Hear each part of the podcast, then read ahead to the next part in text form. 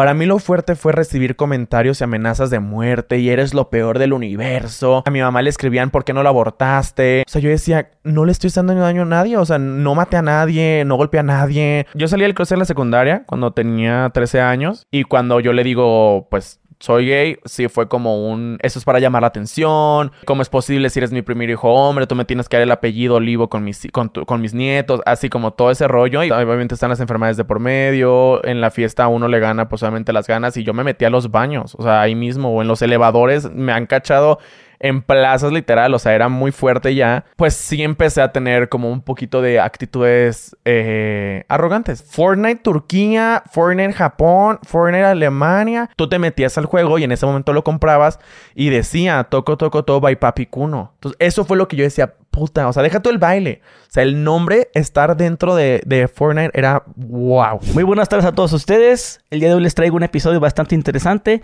que la verdad vale la pena que lo vean completo. Y aquí estoy con el Papi Cuno, Cuno Guillermo, Papi Cuno Guillermo. Papi Cuno Guillermo. ya dije yo que en otra vida puede haber sido Cuno G. Si hubiera sido más inteligente, hubiera pensado en que iba a pegar en las redes sociales. Pero sí, Papi Cuno. No, Cuno mejor conocido como Papi Cuno. En realidad, Cuno Guillermo. ¿Y por qué Papi? Eh, desde chiquito, como que mi mamá siempre de cariño me decía Papi. Y mi familia. Entonces, como que se quedó mucho eso. Porque hasta mis amigos, como que escuchaban que mi mamá me decía así. Entonces en Monterrey mis amigos de cariño también me empezaron a decir, porque pues antes estaba yo todo gordito, así panzoncito. Entonces me decían, ay, el papi, que no sé qué. Entonces se quedó. Antes eh, en redes me llamaba como Daddy Kuno, porque según yo era bilingüe. y ya eso dije, ay, no, no seas payasa, sé latina, como ahora todos que quieren ser latinos, ¿no? Entonces me cambié el nombre a Papi Kuno. Papi Kuno. Oye, está chido tus guantes, güey. Gracias. Pues es que antes usaba las uñas largas. Pero desafortunadamente ya no puedo. ¿Es diseño tuyo o...? No, esto es literal arte mexicano. Es de un diseñador que se llama John. La marca es Leon Accesorios. Y hacen todos este tipo de artes de todos colores, tonos, formas, largos de uña. ¿Y si son tus uñas o no? No, la, o sea, el mismo guante trae la uñita. O sea, te quitas el guante y se... Y soy libre. Ajá, se queda así como pegado con, ¿qué? con silicón o con Ajá. qué será? O sea, es un pegamento especial para que la malla no se pegue, pues. Ok. Ajá, entonces, ahí va. Ah, no, pues sería muy padre. Hermano, pues muchísimas gracias por estar aquí en el podcast. Gracias por la invitación. Feliz de estar acá. ok. Hermano, pues me gustaría que te presentaras un poco con la gente, para los que no te conocen. Claro. ¿Quién es pues, el Papi Cuno? Yo soy, eh, les decía, este, Cuno Guillermo Olivo Pérez, eh, mejor conocido en redes sociales como Papi Cuno. Eh, pues básicamente comencé en la plataforma de TikTok haciendo lo que eran los bailes y todo. Algo que resaltó muchísimo fueron las caminatas que hacía como falsas y que a la gente como que le causaba mucho morbo el saber si de verdad había una caminadora abajo, si yo ponía una pantalla verde atrás y si estaba caminando así. Entonces, este, justo en la plataforma, pues existían lo que eran estos trends de baile que aún existen, pero bueno, antes estaban mucho más de moda que lo que hay ahora. Entonces dije, ay, pues nunca he sacado yo una tendencia de baile con una caminata, porque ya había sacado varios bailes que habían pegado. Entonces dije, hagamos esta, este mix de la caminata que ya tenía varios videos virales y bailes, y a la gente le gustó, ¿no? Lo que se llamaba 4K, que era un baile donde básicamente hacía una caminata falsa y varios pasitos de baile. Eh, sucedió esto en pandemia, entonces pues la gente en sus casas estaba aburrida y literal yo hacía esto como de, ay, califico tu caminata. ok, tú, tú, eres de pandemia, ¿verdad? Yo soy de pandemia, así es, llegó el COVID y cuno. Ok, pero es de Musicality. Eh, no, ¿no? Eh, justo cuando yo entré en la plataforma ya se había transformado de Musically a TikTok. Entonces fue cuando como que la plataforma se abrió un poquito más a otros tipos de contenido, porque pues antes era mucho de de los tipos de velocity que a fuerza tenía que ser como el, el, audio de música que estaba viral. Entonces, cuando existe TikTok fue cuando también desaparece Vine. Entonces, pues ya había comedia, baile. Yo hacía mucho esta comedia de que en Monterrey existe este rumor de que entre familias se dan. Entonces, yo decía que a mí me gustaba mi primo y que yo andaba con mi primo y que la novia de mi primo y yo nos peleábamos. Pero así, en cotorreo. Pues, en cotorreo, sí, nunca, nunca he he estado con mi primo. No, pero si tienes cuántos hermanos. Tengo, de los que yo conozco, dos. Mi papá sé que es igual de puta que yo. Entonces sé que tengo hermanos por ahí.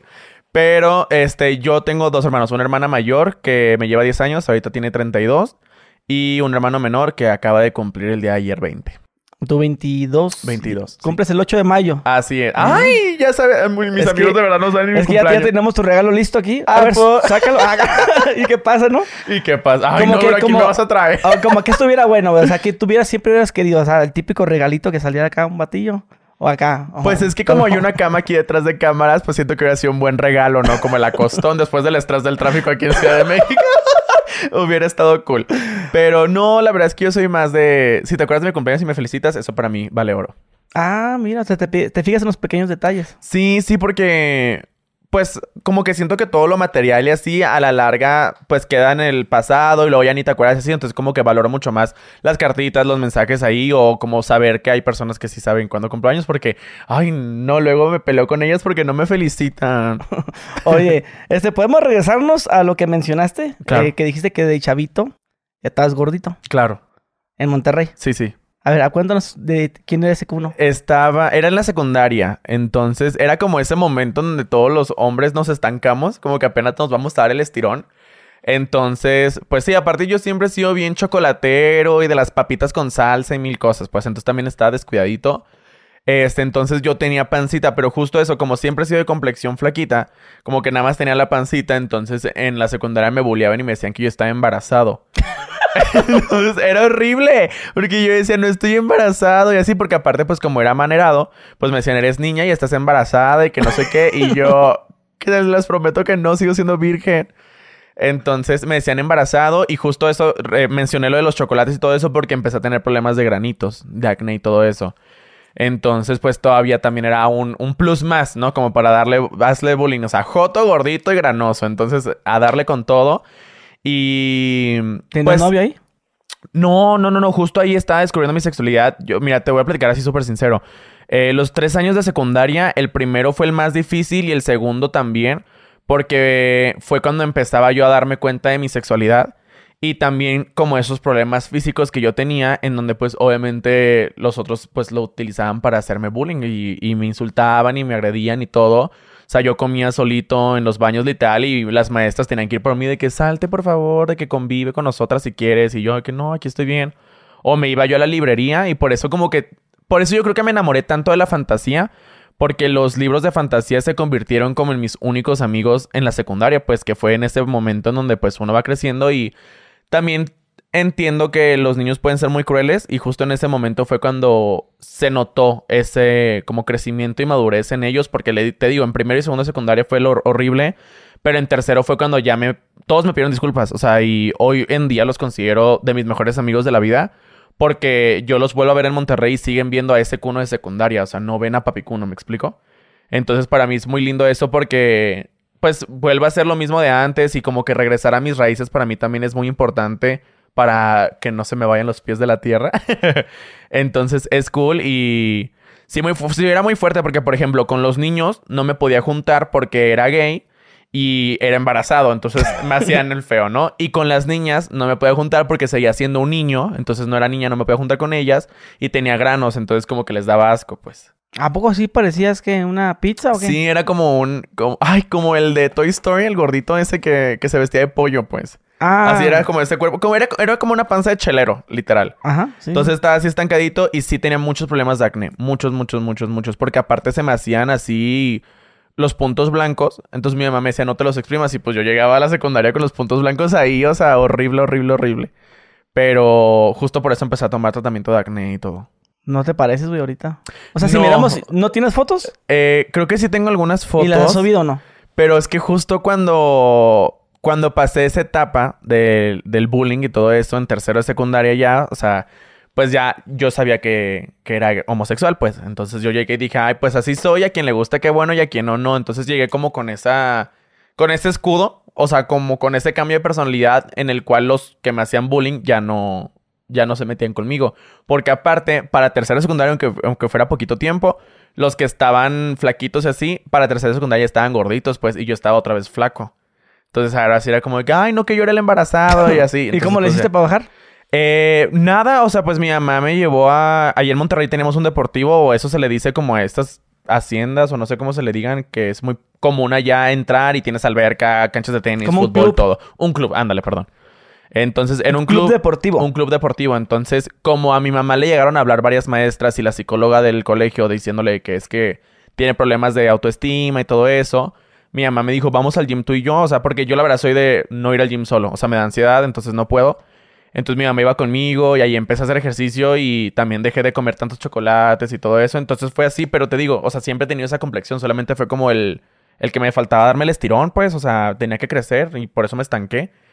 Entonces cambié y ya me las llevaba yo en contra. Pero fue como ese momento en el que el bulleado por haber sido bulleado se hizo bullying. Entonces no me siento tan orgulloso de eso. Siento que pude haber sido un poquito más maduro y haber sido O sea, como, como que de... te querías desquitar. Exacto, o sea, siento que sí pudo haber sido como un simplemente los perdono, X, llevamos la fiesta en paz, pero pues obviamente sí me habían lastimado mucho, ¿no?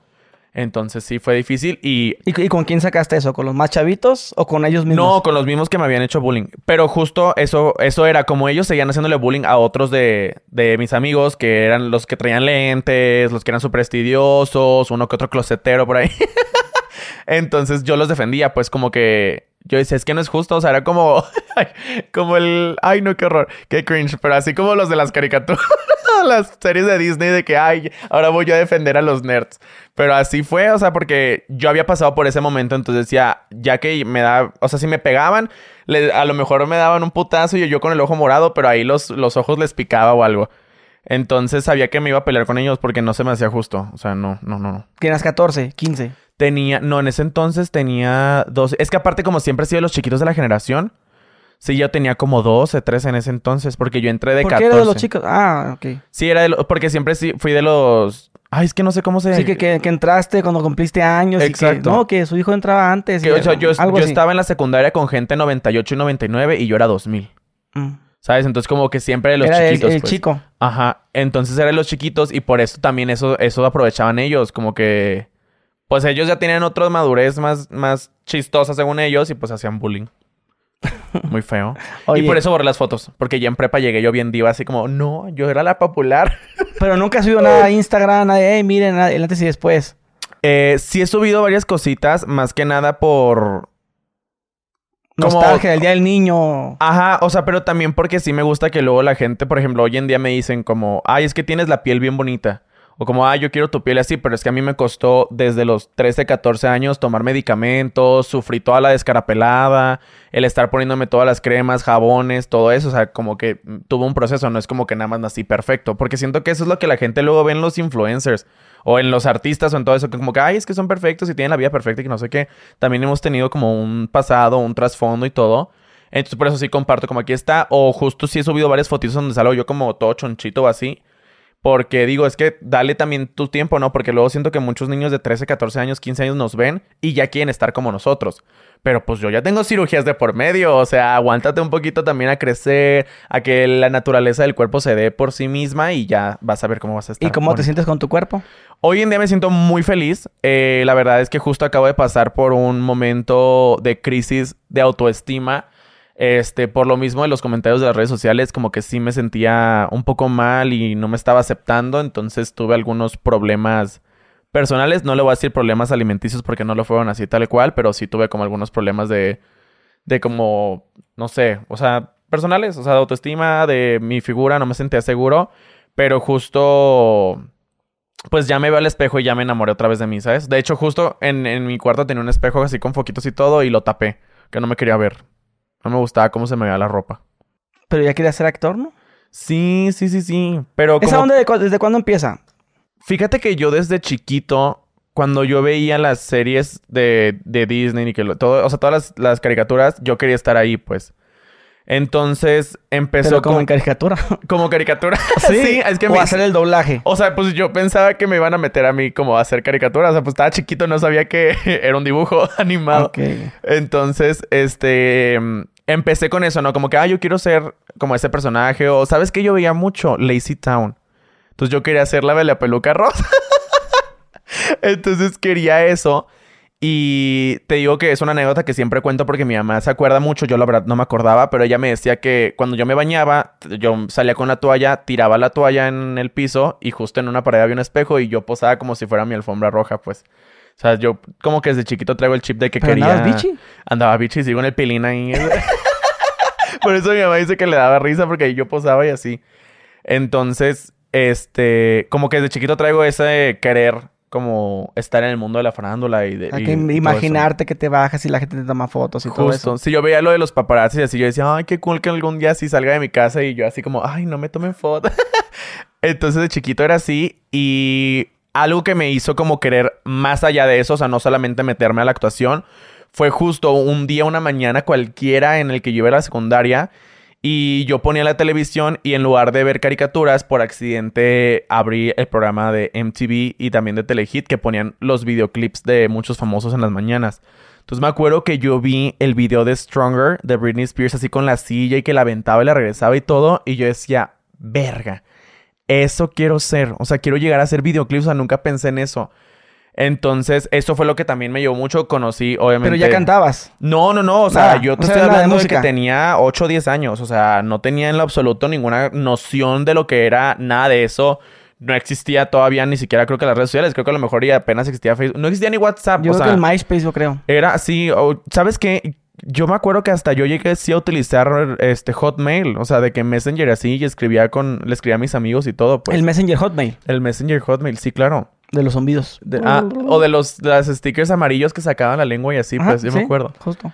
Entonces, no existían las redes sociales, yo no sabía nada de eso. Entonces, veo este videoclip y digo, Britney Spears, o sea, quiero ser ella. O sea, espectacular. Le pregunto a mi hermana quién es.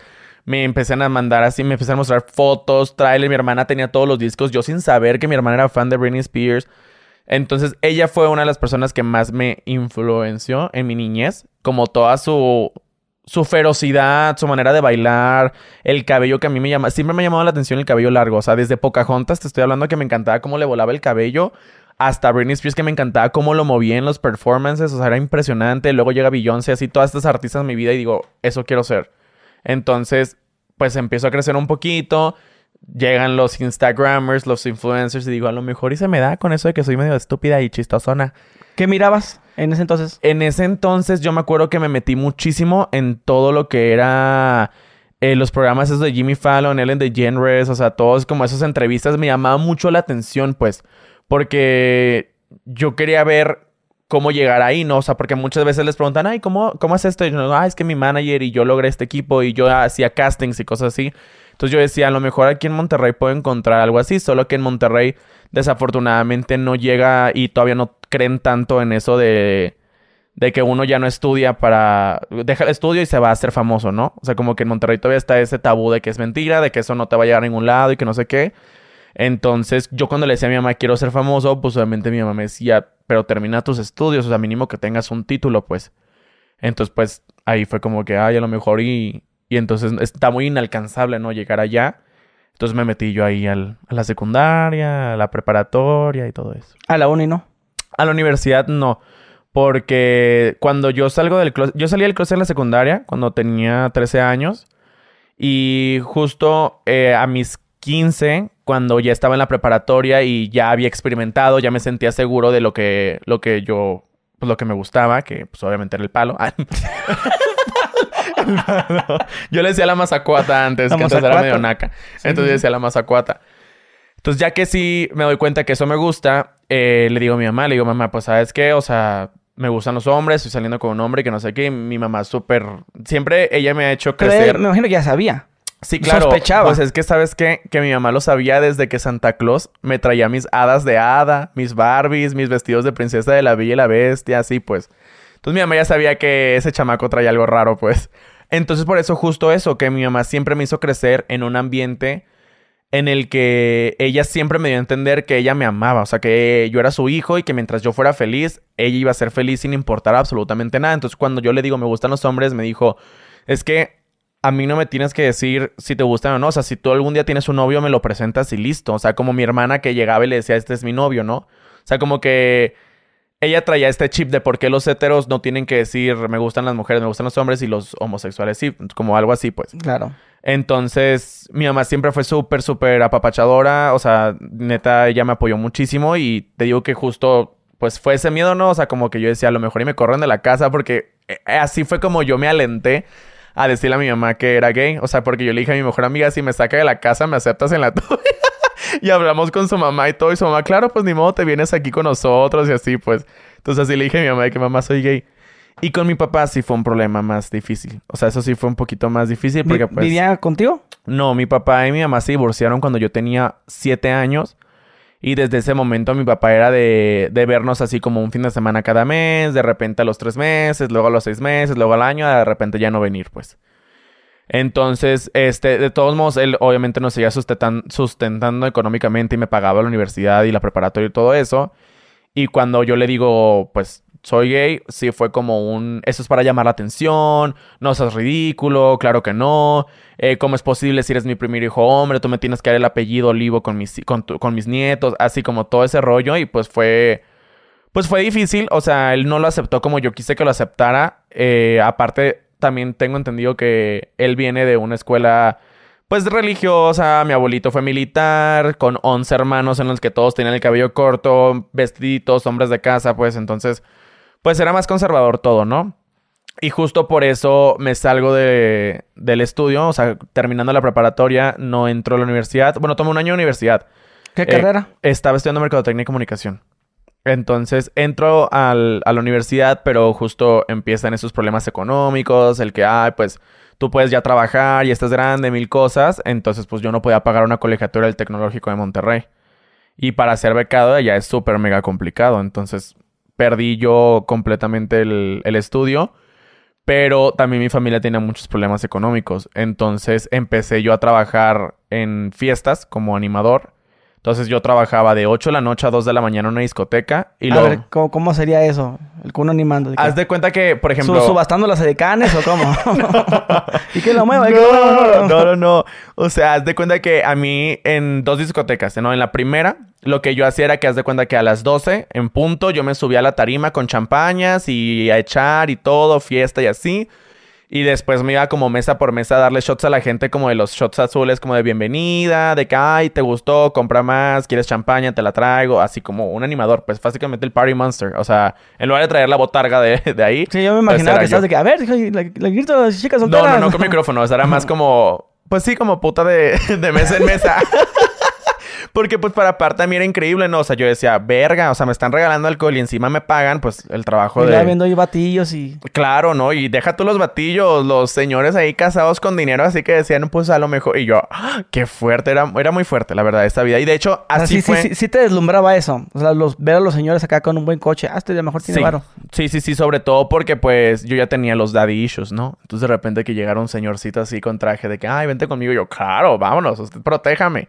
Ah, ¿a poco sí? Sí. ¿Sí pasaba? Sí, sí, sí pasaba mucho. O sea, eso fue lo que a mí me empezó a viralizar en Pero, ok, Instagram. pero ¿a qué le atribuyes? ¿A lo que mencionas del? Sí. ¿O lo de económico? Yo creo que fue el más daddy issue que lo económico porque... Por ejemplo, a mí cuando me pagaban en las discotecas, a mí me pagaban... Te digo, yo trabajaba de 8 de la noche a 2 de la mañana en uno. Y luego de 2 de la mañana a 7 de la mañana en otro.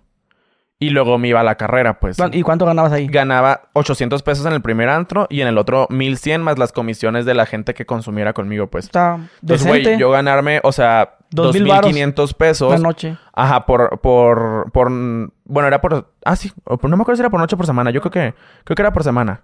O sea, nomás ibas una vez al- a la semana al antro. Iba, a veces, o sea, iba de miércoles a domingo, entonces, pero los fines de semana eran diferentes los pagos, porque ahí era como con lo de RP, de que las mesas que tú metieras te daban así como el 5%, ¿no? Pero mi pago era de miércoles a viernes, que pues era cuando se necesitaban los animadores, porque pues no iba mucha gente, a diferencia del sábado y el domingo. Pero a mí ese dinero yo le daba literal los 2000 a mi mamá o los 1800 a mi mamá y yo me quedaba con 200, 300 a mí como para yo mis salidas o así pues. Entonces lo económico para mí nunca me deslumbró porque todo, a mí lo que me importaba era que mi mamá lo tuviera, no yo darme los lujos. Era más como el dar issue, como que siempre tuve yo esta necesidad de tener a un hombre como grandote, así que me defendiera, que me protegiera. Obviamente hoy me doy cuenta de eso después de tomar terapia, porque antes yo decía, ay no, me encanta la putería y que no sé qué.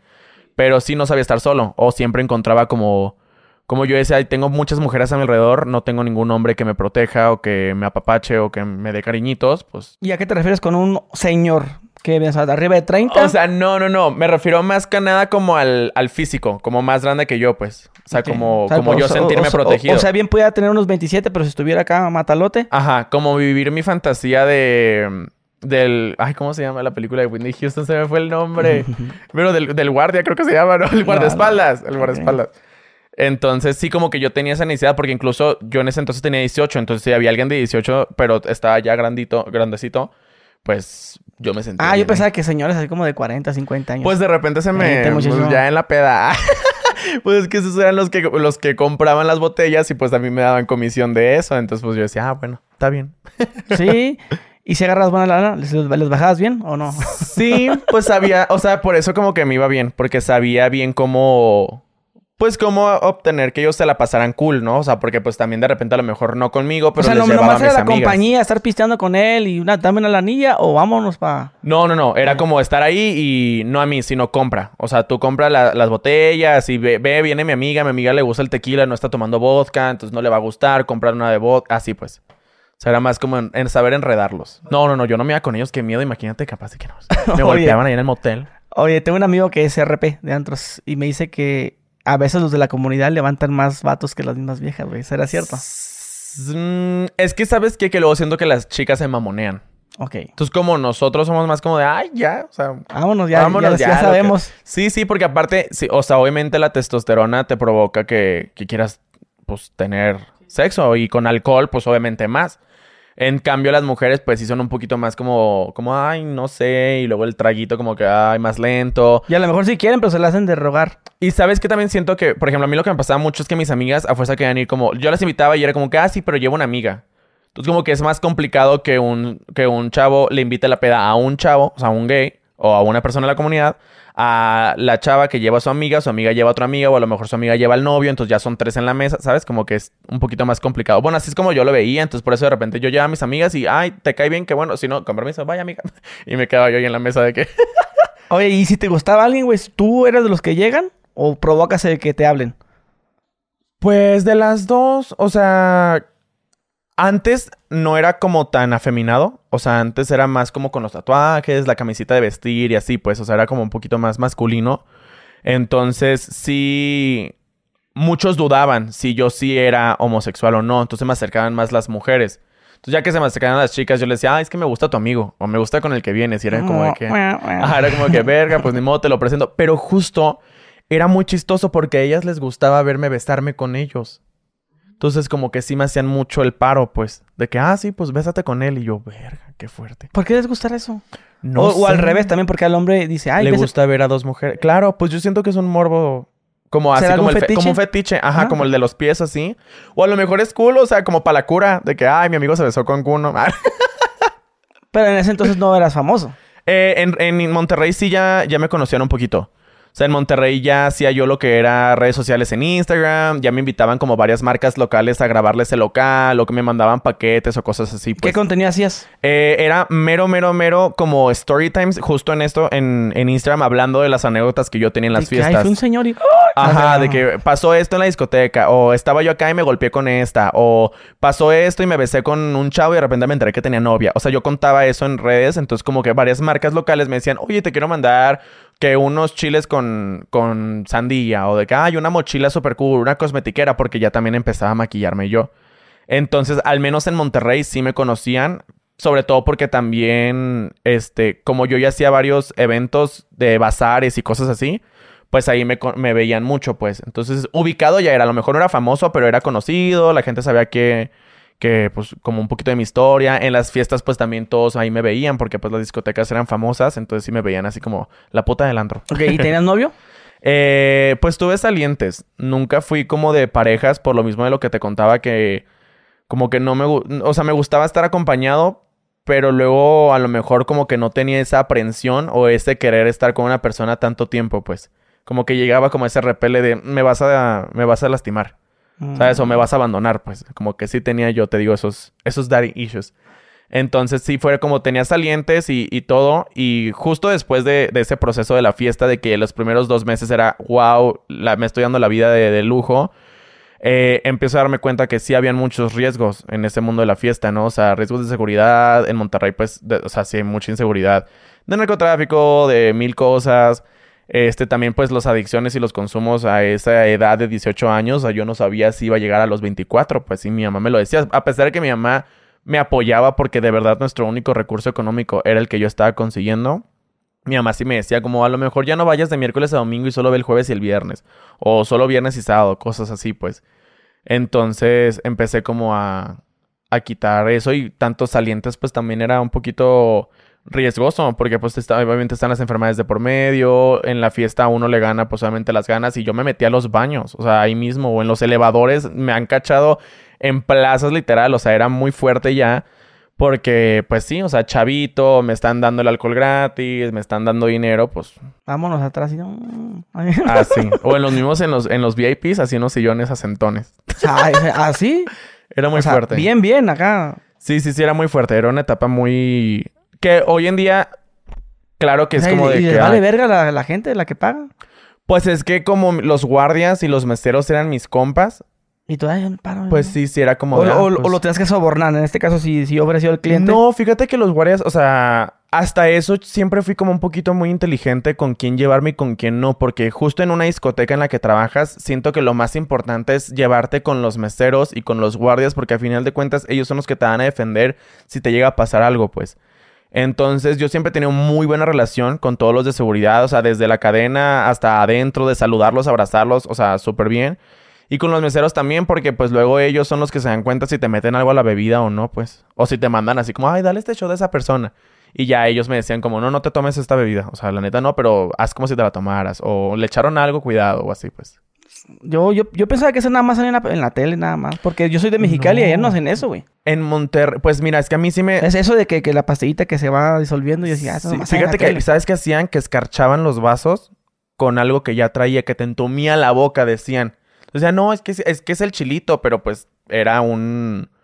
No, no era un alucinógeno, pero era como para que tú estuvieras así como, ah", ¿sabes? Sí, un poquito más acá dentro. ¿Te, ¿Qué onda? ¿Te vas con él? Vámonos así. Sí, porque aparte yo en Monterrey, o sea, yo iba a los Santos de San Pedro, de así, de todo, y también iba a los de Guadalupe o a los de Ah, bueno, sí, a los, de la a los antros que pues. ibas tú, ¿eran antros caros o baratones? El, al primero estaba en San Pedro. O sea, sí era como, pues no era caro, pero era urbano. Entonces, pues, o sea, sí había mixto como entre los fresitas y también como que había racita, ¿no? Y el otro al que iba, que era el after, pues sí estaba un poquito más. O sea, ya habían habido hasta problemas de balazos en el estacionamiento y que atropellaban gente y así en el. Todos así era un poquito más peligrosón. Entonces por eso me tocó ver de todo, ¿no? O sea, me tocaba ver cómo los mismos niños fresitas con apellido hacían cosas, a como también del otro lado los de barrio pues eran un poquito más difíciles, ¿no? Oye, a ver, cuéntate otra vez lo que dijiste de los entones. De los... no. no, es que no sé, me, te imaginé ahorita en el VIP, güey. Claro. Déjame o sea... imaginar, a ver, sillones rojos o blancos.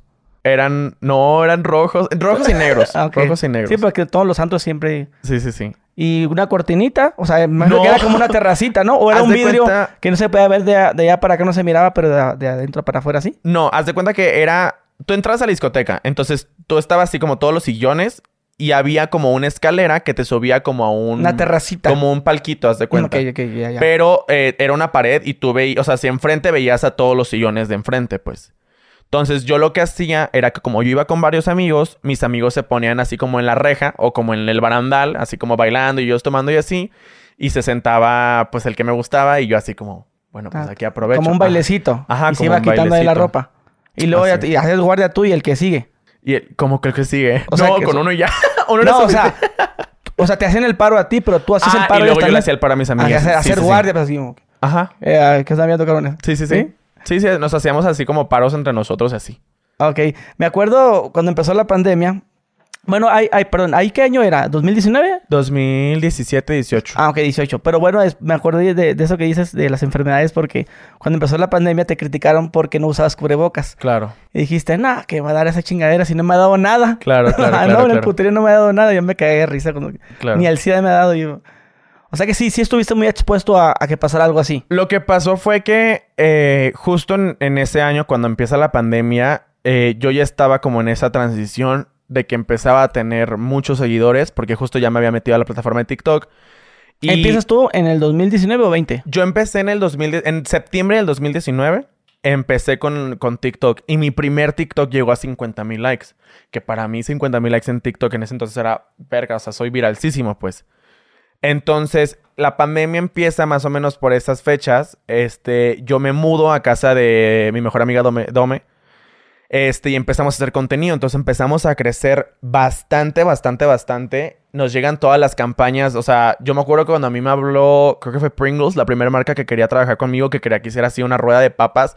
Yo decía, no mames, a Pringles me está hablando de que me voy a ir a la verga, pues. Entonces, chamacos miados de 17 y 18 años que empiezan a tener esta viralidad y este recurso económico, sí es muy cierto que pues uno se vuelve muy soberbio, muy arrogante, o sea, incluso hasta con, con nuestros mismos alrededores, ¿no? Así como que, ay, es que a lo mejor tú no y que no sé qué. Y estuvimos encerrados cuatro meses de pandemia, pues.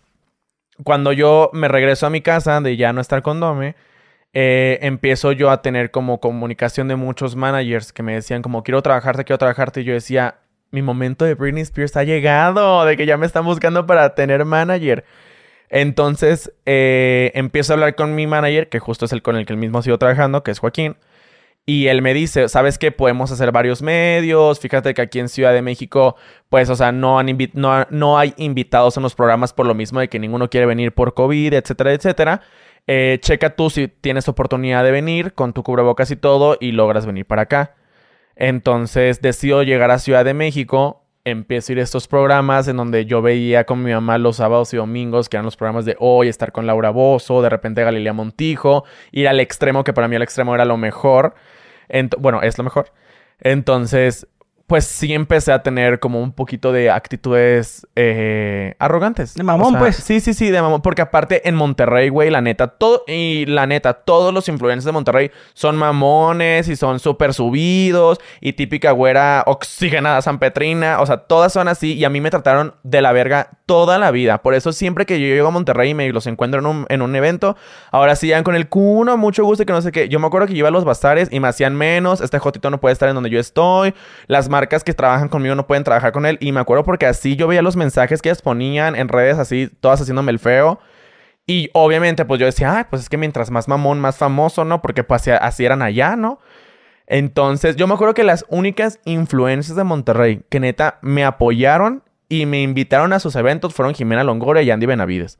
Ellos fueron las únicas en que neta me apapacharon siendo Andy Benavides, Andy Benavides. Ay, Mariana Rodríguez también me hablaba mucho. En ese entonces me escribía por, por Insta porque ella también la hacían el feo las otras sanpetrinas, pues. sanpetrinas. Es que sí les digo, o sea, es como una comunidad. No, no estoy generalizando a las sanpetrinas, me refiero a las influencers que así les digo, pues. Esa, esa comunidad de varias que se juntan y se creen las Kardashians. Pero justo a Mariana Rodríguez también la hacían el feo. Entonces yo le escribí y le decía, es que yo quiero llegar a ser como tú, o sea, porque Mariana Rodríguez era impresionante y es impresionante hoy en día, o sea, lo que ha logrado es maravilloso. Entonces yo me acuerdo que yo la veía ya chavita, de 24 años, que empezaba en redes y todo, y que la hacían el feo, hablaban súper mal de ella, se unían cinco influencers contra una, y yo decía, yo quiero ser como tú y qué fuerte, y ella me decía, tú sigues siendo tú, tú sigue dándole, o sea, eres súper poderoso, vas a llegar lejos, y así, pues, entonces se me hizo muy lindo que alguien tan grande como ella eh, me escribiera, entonces yo llego a Ciudad de México, y sí llegué con esas actitudes, pues como lo mismo en la secundaria, ¿no? Que cuando me hicieron bullying, hice bullying, así fue, pues. Entonces llegué con una actitud muy, muy fea. O sea, yo me acuerdo que, que me veían en la calle y yo sí era muy grosero. O sea, era grosero. No mamón, ya ni llegaba al ser mamón porque siento que hay un momento donde puede a ver, ser A ver, un ejemplo. Un ejemplo fue sí una vez que yo estaba en el aeropuerto y no fue, no fue una vez que me pidieron, creo que sí me pidieron un TikTok. Un saludo que en el avión. No, no, no, no, no fue el saludo. Creo que fue un video en donde este, me piden un TikTok y me acuerdo que era un baile, o sea, pero estábamos así como en el área de seguridad. Y yo, la verdad, siempre le he tenido miedo a los aeropuertos porque, o sea, nunca sabes cuándo te van a romper el pasaporte, la visa, lo que sea. Entonces yo me acuerdo que sí me comporté Le dije, no, no quiero grabar. Y me dijo, por favor, y ya estaba grabando. Entonces, entonces sí lo hago como con hueva. Pero pues en realidad sí lo hago de mala manera, ¿no? Y me dicen, ay, que en eso me empezaban a comentar en los videos de que, ay, ¿por qué no bailas como en tus videos? No seas así, que no sé qué. Y obviamente yo era como que, ay, pues porque no sé, no quiero. Era, era cuando estabas en el mero apogeo del 4K, ¿no? En el mero, ajá, antes de los saludos incluso. O sea, porque los saludos fue como la, una caída, ¿no? Pero justo estaba yo como en ese boom, boom, boom y no sé, de repente que me comentaban, ay, en comentarios negativos en, en TikTok y yo les los, los contestaba, ¿no? Y como que, ay, ¿tú qué? Tú eres menos que yo y cosas así, pues. O sea, cosas muy estúpidas. Y... O sea, que si, andabas en la calle y que, oye, Kuno, y te hacías eso como que no escuchabas. Exacto. O sea, como que venían de un lugar, pues que no, no venían del corazón, ¿no? Como que en ese entonces yo no sé qué me, qué me pasó. A lo mejor sí fue eso, como de yo decía, verga, me estoy haciendo famoso. Ah, una, una amiga me contó que le negaste una foto, güey. Pero- Bueno, bueno, ya ni, ya ni fue negada, solamente ibas, eh, creo que ibas, no sé si Santa Fe. Ok. Y que cuno, cuno, cuno, cuno. Y Y, tú haciéndote menso, como que vienes hablando por teléfono. Algo que pasa o mucho. sea, sí, sí pudo haber sido verdad lo que dice. A lo mejor en su momento, no te voy a decir que no, porque... O sea, sí, sí, sí aplicaba la, la, la, la bomba de humo. Mande. Sí, Per- permíteme. per- sí era muy triste. O sea, era muy triste porque yo, yo sí siempre he sido muy agradecido como con mi público. Pero luego pasaba eso en la calle y como que no sé, o sea, no sé de dónde venía. O sea, era un, era muy frívolo. Eh, en ese momento sí era muy egocéntrico. Hasta con mis mismas amistades fui a llegar a ser muy, muy, muy grosero. O sea, era un ser muy oscuro. Y no sé como que por qué. O sea, no entiendo el por qué, porque yo no Ok, puedo ¿qué, qué echarle... era, qué era lo que tenía que hacer la gente para que tú fueras amigable? Como que yo siento ¿Casi que era de... al piso para que tú se? No, siento que era de que humor estaba, pues. Porque justo me pasaba mucho que sin algún... O sea, a veces en la misma plaza, a lo mejor a ella le negué la foto, pero más adelante ya no tenía el teléfono y se me acercaba una señora y la abrazaba, pues. Yo como que... mm. No, no, no, no tan así, porque nunca fui, nunca he sido hipócrita. O sea, era más que nada como en el mood que trajera, pues. O sea, porque muchas veces me pasaba que eso, o sea, te digo, en el aeropuerto mm, eh, estaban 10 personas y con las primeras 6 grababa súper bien y ya los últimos 4 eran como de, mm, no sé. Y sabes que también, algo muy cierto y a lo mejor me van a decir como loco, sí he sido muy de energías. Entonces, justo en ese momento en el que estaba lo de la caminata y ya empezaba a tener un poquito de hate, y siempre ha habido como una homofobia en mi contra, bueno, en contra de toda la comunidad en general, yo sabía que yo, yo me daba cuenta cuando una persona de verdad me quería saludar y abrazar. El colmillo. a cuando tenías. era alguien que quería burlarse, ¿sabes cómo? O como de que... Porque, güey, me pasaba, yo veía en Twitter que la misma persona que me veía la foto la subía a Twitter y era como que, ay, me lo topé, qué asco, huele horrible. Y yo decía, ¿qué necesidad? O sea, como, ¿con qué intención lo haces, no? O también ese mismo de cosas que, que yo sabía que yo tenía una actitud errónea y equivocada, pero la gente usaba eso para ellos como...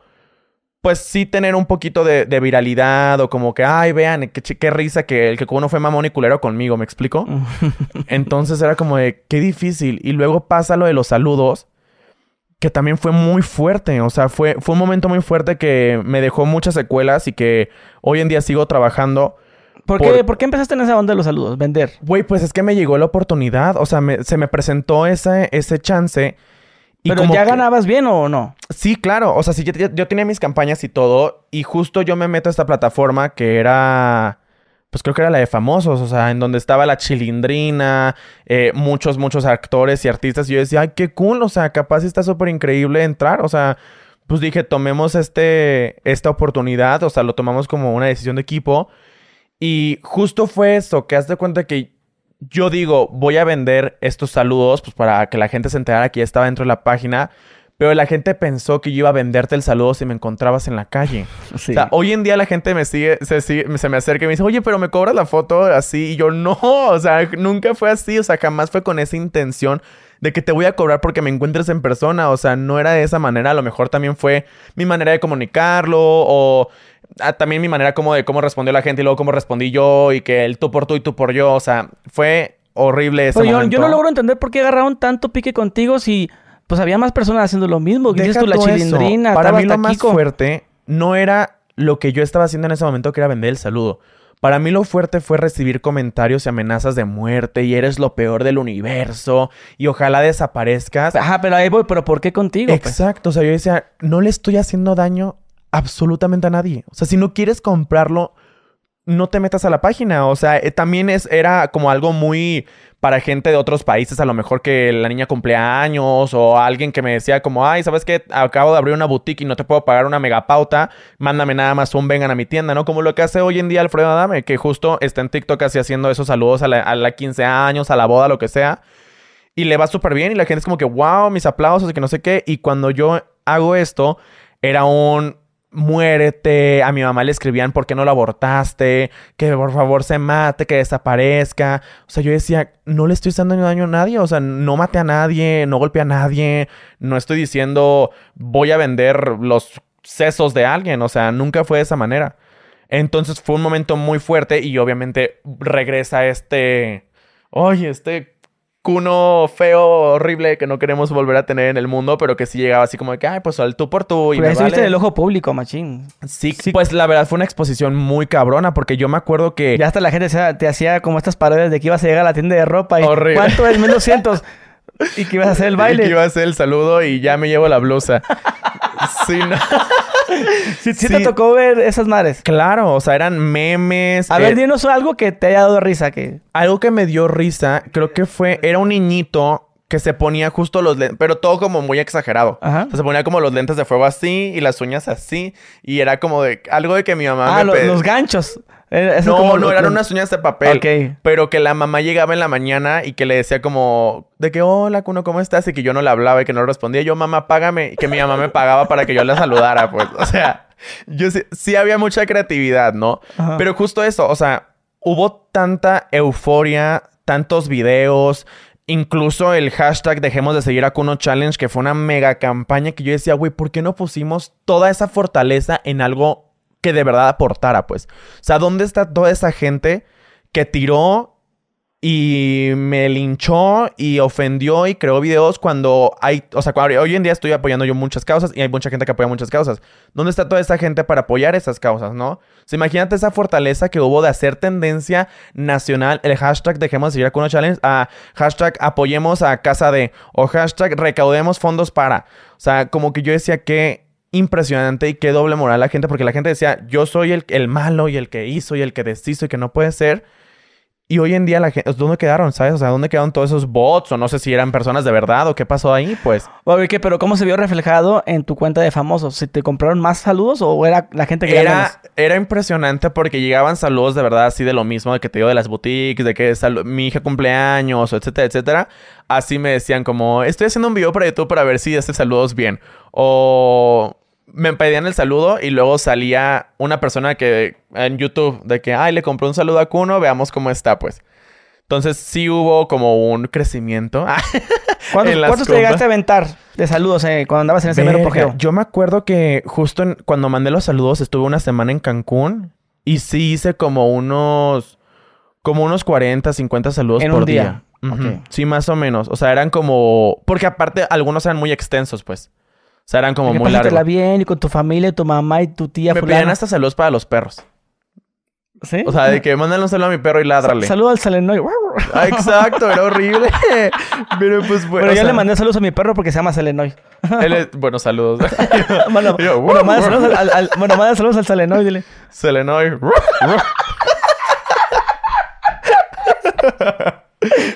Así era. Entonces sí fue, sí fue muy fuerte, la verdad. O sea, toda esa temporada y obviamente ahí fue como el punto en donde yo veía mis videos y algunos en vivos que hacía y hasta me veía como la mirada oscura.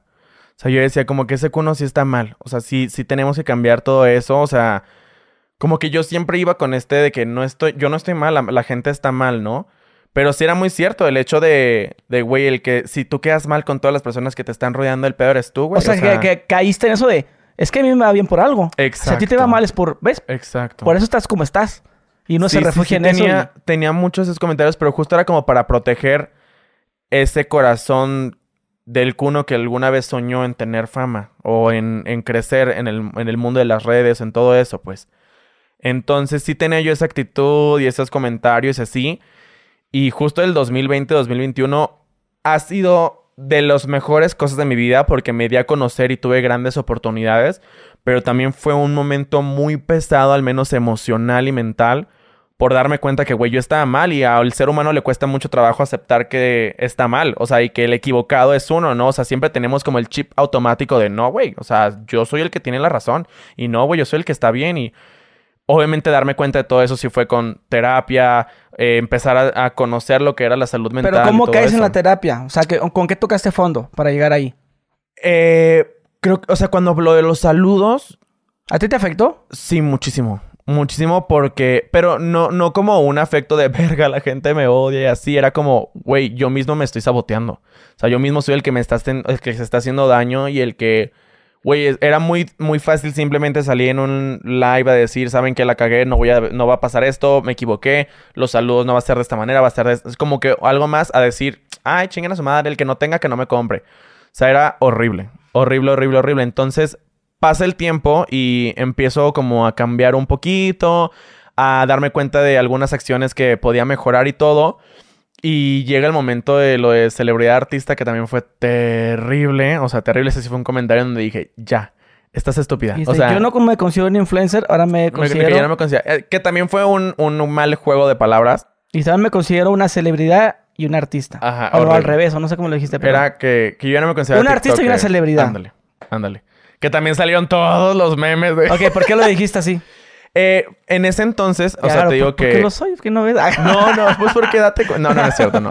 No, porque eh, yo siempre voy a ser TikToker, o sea, siempre, toda la vida, y me encanta, o sea, yo a donde llego siempre es como que TikToker y TikToker. Solamente que ya en ese, para ese entonces ya había hecho como otras cosas fuera de la plataforma, ¿no? Que ya había hecho música, ya había hecho actuación, ya había estado en alfombras rojas, ya había estado conduciendo varios premios, etcétera, etcétera, pues. Entonces, como que el decir comunicar eso no lo dije de una manera correcta. Además de que, pues, obviamente estaba nervioso porque ahí ya no era soberbia y arrogancia, estaba muy nervioso de, de- cómo estar sentado en ese foro porque fue con un, un programa muy famoso. Entonces, este, fue como todo eso de, ay, ¿qué hago? ¿Qué hago? ¿Qué hago? Y justo ahí fue cuando mi equipo y mi familia, o sea, porque no le digo equipo, yo le digo mi familia, fueron los que me dijeron de que ocupas tomar terapia ya. O sea, ocupas darte cuenta que, que estás mal. O sea, que, que sí tienes que, que darte cuenta de mejorar como... O sea, hazlo por ti, no lo hagas por, por lo que vayan a decir y por más dinero y por todo eso. O sea, hazlo por ti porque para que tú crezcas como ser humano y no te pierdas en, en tu mente, pues. Porque en el mundo de hoy en día de los influencers y todo eso, mucha gente se pierde y se desconecta y se le va. Entonces, ahí fue cuando dije, está bien, o sea, lo acepto, estuve muy mal, o sea, muy mal. Yo veo la entrevista y digo, Dios mío, o sea, tan bonita Pero, que eh, pero en, ese momento no te diste cuenta. Cuando lo dijiste, o sea, terminaste la entrevista y no dijiste... Claro, no, saliendo del foro dije, puta Es que yo, yo- madre. yo pienso que llegas a un punto, bueno, en- tu caso, de comodidad y se te suelta la boca. Sí, ¿Sabes qué Y, también? y después te arrepientes, chingada madre. Que justo que eso, o sea, como que ahí en, en ese momento en el que en el que yo veía los TikToks, en los comentarios me decían como, "Ay, la diva de TikTok, ay, eres el eres un eres la diosa y que no sé qué." Entonces, justo eso, o sea, así como comentarios negativos que te dicen gordo, feo, estúpido, tonto, gordo, feo, estúpido y todo, y te la crees y te empiezas a tener ya más inseguridades, pues esos comentarios de verlos tanto, sí, pues obviamente era como, ay, vean, qué fuerte. Entonces yo era como de, mm, hoy en día veo a ese Kuno del 2021 y no me arrepiento porque eh, eso me hizo llegar a tocar fondo. O sea, todas esas actitudes y esos momentos me hicieron darme cuenta que estaba mal. O sea, y que de verdad estuve Ahí todo to- muy tiempo. Todavía no entrabas en la Rosa de Guadalupe, ¿verdad? Creo que ya había hecho como dice el dicho. Sí. Porque ya había pasado incluso por Ah, la... primero el dicho y luego la rosa. Ajá. No, en la rosa nunca he estado. No, no, no. Nada más ha sido... Es que en La Rosa pusieron mi... en- en- hay un episodio donde dicen Kuno. Que un Mm, personaje se llama Kuno, sí. pero yo no he estado, pues. Eh, pero no, no, yo en el programa en el que estoy es como dice el dicho, ya me había operado, entonces ya estaba mejor cuerpo, mil cosas, ¿no? Aparte también, en ese entonces tenía muchas amistades y relaciones tóxicas, entonces todo era como una nube negra, ¿no? O sea, como que todo era así como tormentas y lluvia y esto y me voy contra ti, de repente mi amigo me traicionó, entonces le tiro, o sea, fue muy agotador, muy fuerte y sí, pues feo, o sea, no hay otra palabra para decirlo, o sea, fue como muy feo todo eso que vivía yo fuera de las redes, ¿no? O sea, porque obviamente así como iba creciendo, pues también iba jalando yo todos estos problemas que no quería soltar porque no me daba cuenta que de verdad el que estaba mal era yo, pues. Entonces ya lo solté, tomé terapia. ¿Cuántas sesiones? Eh, yo me acuerdo que tenía, era, era por llamada, entonces... ¿Videollamada o así? No, por, por llamada, pues. Entonces, era como una terapia muy tranquila porque era simplemente hablar como de tu día a diario. Y a, y a- y a base de eso... Chismear con tu amiga, así. Exacto, y ya a base de eso te daba a entender ella como algunas situaciones, algunos problemas personales, eh, a lo mejor ella te, te daba como un consejo que tú puedes hacer, medita, eh, toma agua, o sea, bañate con agua fría, como algunas maneras en las que podía yo como quitarme ese estrés, esas como cosas. Entonces era todo muy, muy orgánico, entonces tomaba terapia, empezaba yo también como a... Algo que me ayudó mucho fue mi amistad con Bárbara de Regil. Sea, Regil también fue una de las personas que más me, me ayudó en eso. O sea, que veía como comentarios negativos hacia mí y veía que yo los respondía. Entonces ella me decía, tranquilo, apaga tu teléfono cinco minutos, respira y vemos si quieres otra vez atacar y sentir. Porque pues obviamente dicen que todo lo que hagas feliz, triste y enojado, no lo digas porque son sentimientos momentáneos. Pues, o sea, no todo el tiempo vas a estar como, ¡ah! Entonces ella fue también una de las personas que más me ayudaba y literal, si yo subí un video diciendo algo de alguien, ella me marcaba y me decía, porra el video ahorita mismo y no está bien lo que estás haciendo. O sea, vamos, y me hacía vive más. Y ¿dónde estás y con quién estás? Yo no solo. de que cállate ya, no. O sea, me regañaba como si fuera su, su hermanito, o sea, tal cual.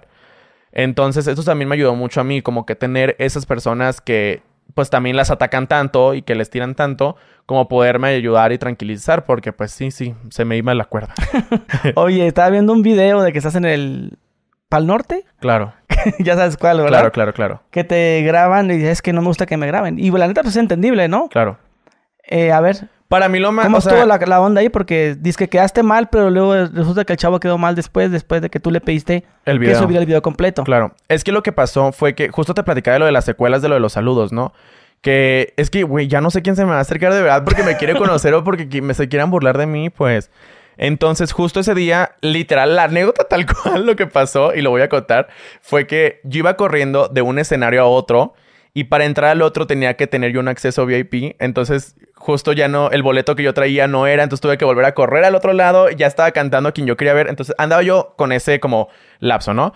Entonces, yo estaba corriendo y justo yo me acuerdo perfecto ese momento que me habían pedido fotos algunas chicas. Yo me muevo, yo iba con mi mejor amiga y el camarógrafo como que se, o sea, como que se mete, ¿no? Así como, como mi amiga allá atrás, pues. Y yo, qué raro. Y en eso llega esta persona y me llega así. Y yo, Oli, ¿cómo estás? Y me dice, ay, quéjate de algo. Y, o sea, como que eso también, ahí sentí como raro. Dije, mm, no me saludó. O sea, como que eso para mí es importante, ¿no? Y aparte siento que está muy cool porque sí me ha tocado varias veces que me han grabado en la calle, pero o sin conocerme o con conocerme siempre es como un hola, estoy grabando esto, me gustaría que estuvieras. O sea, siento que es más divertido y es, y es más real. O sea, como que haya un. A lo mejor no una amistad, pero ya hay como un hola de por medio, ¿no? O sea, un saludo, un como me siento cómodo aquí, ¿sabes? O sea, a lo mejor él tampoco sabía que iba corriendo, que a lo mejor lo que sea lo que haya pasado, ¿no? Entonces, Justo pasa eso y yo no me había dado cuenta de que ya estaban grabando. O sea, yo pensé que apenas me así, pero justo me, me saluda y me pone aquí el micro.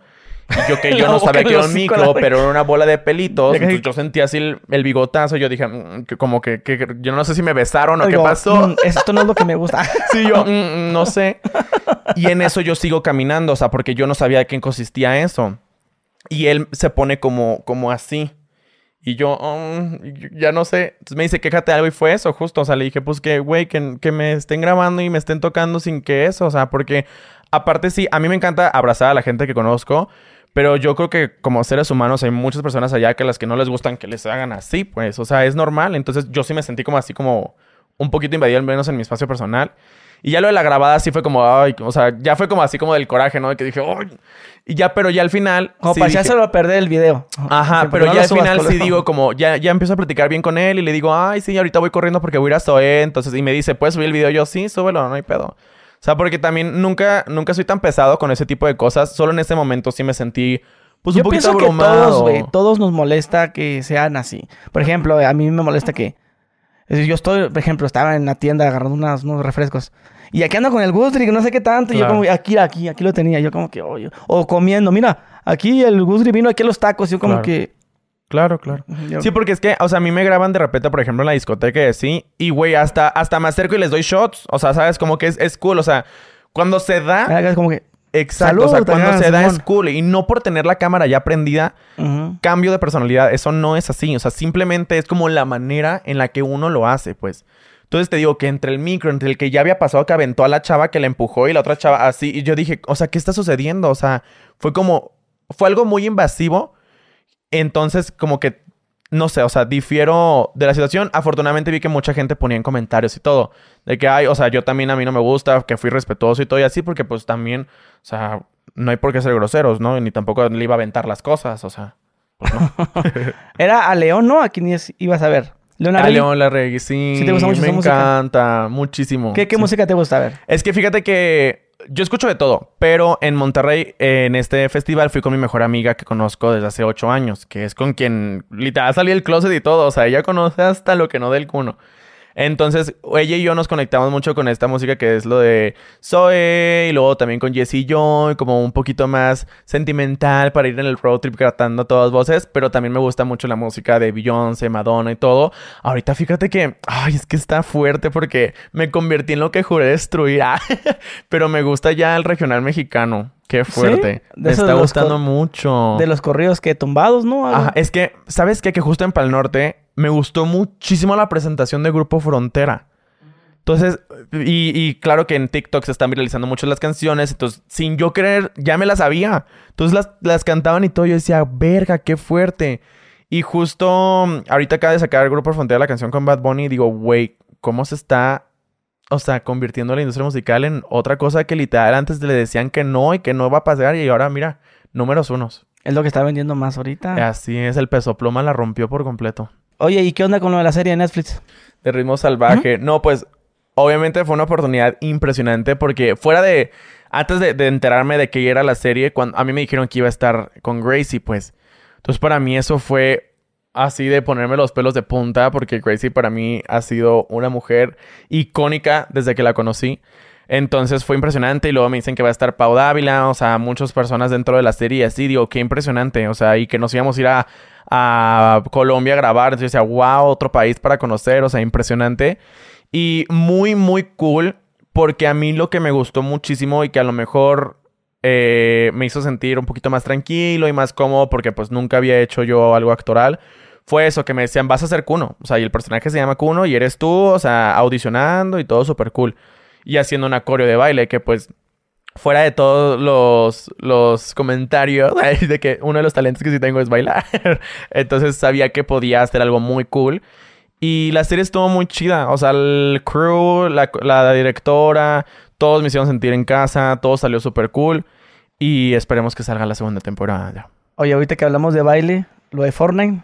Ay, también súper chingón. A ver, háblanos de eso, a ver cómo, cómo se da ese acercamiento. ¿Cómo tú te acercas a ellos? ¿Cómo, ¿Cómo está la cosa ahí? Estuvo muy cool. Es que al principio nos llega el correo y nosotros así como, esto es una broma. O sea, alguien nos está jugando una broma y quiere a lo mejor como nuestro... a ver, ¿cómo era el correo? Hola, queremos que... Eh, o sea, era así como corporative de no sé qué, que no sé qué. Y de que, este, como que nos mandaron el audio de la canción y justo el código del TikTok del baile que, que yo había hecho. Pero es que esto, esto fue... Esto salió este año. Entonces, el correo nos llegó a principios del 2021, pues. Entonces ya había pasado la caminata, ya habían pasado mil cosas y ese baile que ellos querían fue el primer baile que yo subí cuando aún vivía en Monterrey. O sea, fue antes de absolutamente todo. Entonces nosotros decimos, esto es una broma. O sea, ¿de dónde sacaron el Tocotocotó? Pues porque incluso el, acorio de Tocotocotó que se me hizo muy famosa era pues el caminado, pues. Entonces, en eso nos dicen que es acorio y todo, que les mandáramos eh, unas cosas así. Todo el tiempo nos mandaban correos y nosotros, pues a lo mejor se da, a lo mejor y no. Entonces en eso de repente eran ya, eh, te digo que los correos, las llamadas, el equipo súper cerca, nos dicen que mandemos las cosas, unos contratos, mil maneras y nosotros, bueno, o sea, ahora, como que nuestra duda a lo mejor no me van a pedir a mí que vaya a una pantalla verde y lo baile o, cómo va a estar. O sea, no sabíamos absolutamente nada porque aparte, a pesar de yo ser niño rata escondido, porque siempre me han gustado los videojuegos y sí jugaba y todo y así, como que al menos en mis redes no había yo mostrado como esa parte, ¿no? Entonces era muy lindo como un sueño de cuno bebé o de cuno así como de niño rata de closet, ¿das de cuenta? Entonces, pasa el tiempo y ya, o sea, todo había quedado ahí súper bien. Nos seguían llegando como uno que otro correo de que, oye, ya está pasando, ya está pasando eso, ya está esto, y esto, y esto, y esto, y esto. Y de repente, así, estaba yo en la sala de mi cama. Digo, de mi de la sala de mi cama. En la sala de mi. en la sala de mi casa.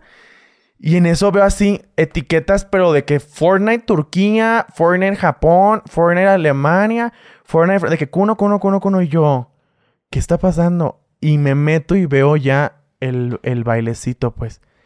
Y yo, no mames, si era verdad.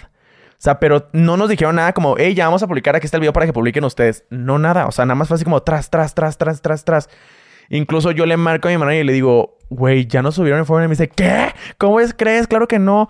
Y los dos llorando así en el teléfono porque decíamos, verga, güey. O sea, qué impresionante porque tú te metías al juego y en ese momento lo comprabas y decía, toco, toco, todo by Papi Kuno. Entonces, eso fue lo que yo decía, puta. O sea, deja todo el baile. O sea, el nombre, estar dentro de, de Fortnite era wow. O sea, guau, guau, guau. Y me acuerdo que publiqué, posteé, le marqué a mi hermanito porque mi hermanito también es súper videojuego. Y él me dijo, no, él me marcó a mí mentira. Él me dijo como, güey, ¿cómo que tienes un baile? Me están diciendo mis amigos en el grupo de Fortnite que no sé qué. Y yo, de que, ¿cómo te enteraste? O sea, porque yo no había dicho nada porque yo, yo siempre cuando me entero de esas cosas como que prefiero guardármelas porque luego sí se hacen, luego no. Y ya que salgan ya me emociono y ya le cuento a todo el mundo.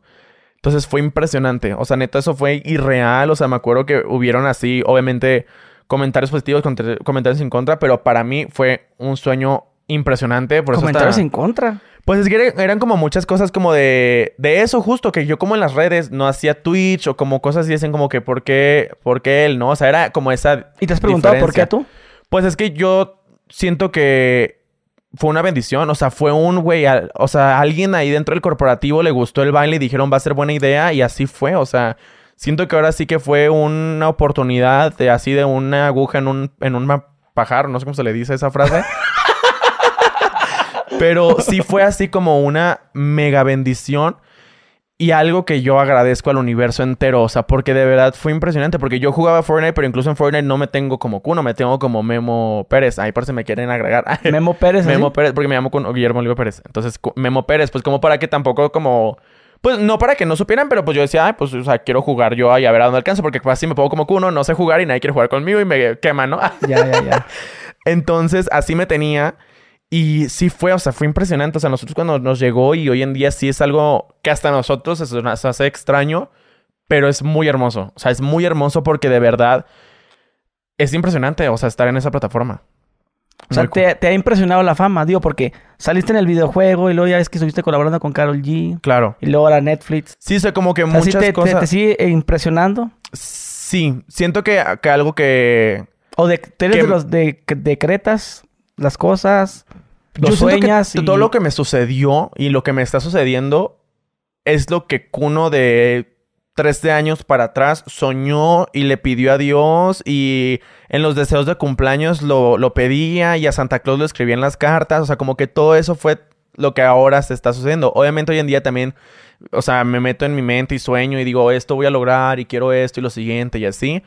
Y sí, sí, yo sí creo mucho en la manifestación y en decretar las cosas, pero también creo mucho en el amor que puedo como darle a las personas que me rodean. Entonces, eso también siento que el amor regresa. O sea, si, todo lo que tú das al universo se te regresa, pues. Entonces, como yo doy mucho amor y siempre a las personas que me rodean me preocupo por ellos y los apapacho, a las personas de, mis brillos, de mi fandom que, que me pide apoyo y así, yo se los puedo dar. Como que todo eso siento que se regresa, ¿no? Entonces, creo también en eso. O sea, que las cosas que se nos han dado y las oportunidades que han llegado han sido tan auténticas y tan orgánicas y de una manera tan inesperada que eso es lo que me gusta de mi vida y de lo que hago, pues. Que de verdad nunca sabemos cuál es el siguiente paso, porque eso es lo que me dicen, ay, ¿cómo ves al en cinco años? O qué va a pasar y tus proyectos a futuro. Hay cosas que yo ya tengo grabadas y que van a salir, pero hay cosas que apenas van llegando y que de repente es un telefonazo así de, te ocupo mañana, vente por acá, te ocupo este fin de semana, puedes. O sea, es impresionante. Así fue como Coachella hace poquito. O sea, yo tenía desde los 12 años soñando en poder estar allá. Yo veía las fotos de los famosos y yo decía, wow, Vanessa Hudgens con sus outfits increíbles, mil y cosas. Y así fue, o sea, hace dos semanas fue como de que te gustaría ir, jalas, vamos a tener una casa. Y yo, a huevo, vámonos, pues. Entonces todo ha sido muy así, muy espontáneo y eso me gusta también de las redes sociales, que todo es con mucha espontaneidad, pues. O sea, nunca sabes con quién vas a, con quién vas a colaborar, a quién te vas a topar, quién va a estar en un evento en el que no sabes si de repente llegó, pues, o a lo mejor te invitan y no llegó esa persona, pero estuvo otra persona que esa persona te lleva a otro lado. O sea, es impresionante. Hermano, pues me gustaría darte las gracias por el tiempo que te tomaste. Está muy padre. No sé si te nos haya olvidado algo. No, no, pues creo que sí soltamos. Hasta el pasado lo sacamos aquí. Acá el joven caballero, ¿todo bien? ¿No se olvida anunciar algo? ¿Que vas a sacar un disco? Eh, ¿Qué vas a hacer? A ver, para aprovechar aquí el espacio. Que eso es lo más cool, que ahorita durante estos próximos 3, 4 mesecitos vamos a estar sacando varios lanzamientos musicales muy cool. En los cuales le metí muchísimo, muchísimo corazón y me influencié y le pedí consejos a muchas de mis amistades, como lo son Pati Cantú, Ángel Aguilar, eh, varias personas que también me han estado apoyando muchísimo en este proyecto, como Ángela Dávalos y todos. Eh, también ha sido una de las personas que desde el día uno en que le dije quiero hacer música se montó en esta locura. Entonces es súper cool lo que estamos haciendo. Y les va a gustar, les va a gustar porque es algo que estoy haciendo de corazón. Eh, bueno, ya saben que estuve en clases de canto, entonces se va a escuchar mejor. Ah, sí, canta chido o no? Eh, pues la verdad, no te voy a mentir, o sea, a lo mejor no llego a las más grandes notas, pero encontré como mi color vocal. No te voy a cantar aquí si me pides que te cante. pero encontré mi color, o sea, lo estoy disfrutando mucho, le estoy metiendo muchísimo corazón y eso es lo más importante. Entonces, sí, o sea, ahorita en mayo salen eh, dos colaboraciones muy cool y a partir de junio se vienen todas las cancioncitas como solista. bueno, hermano, pues muchísimas gracias por tu tiempo. Mil gracias, Gus. Dejen su like, suscríbanse y nos vemos. Adiós.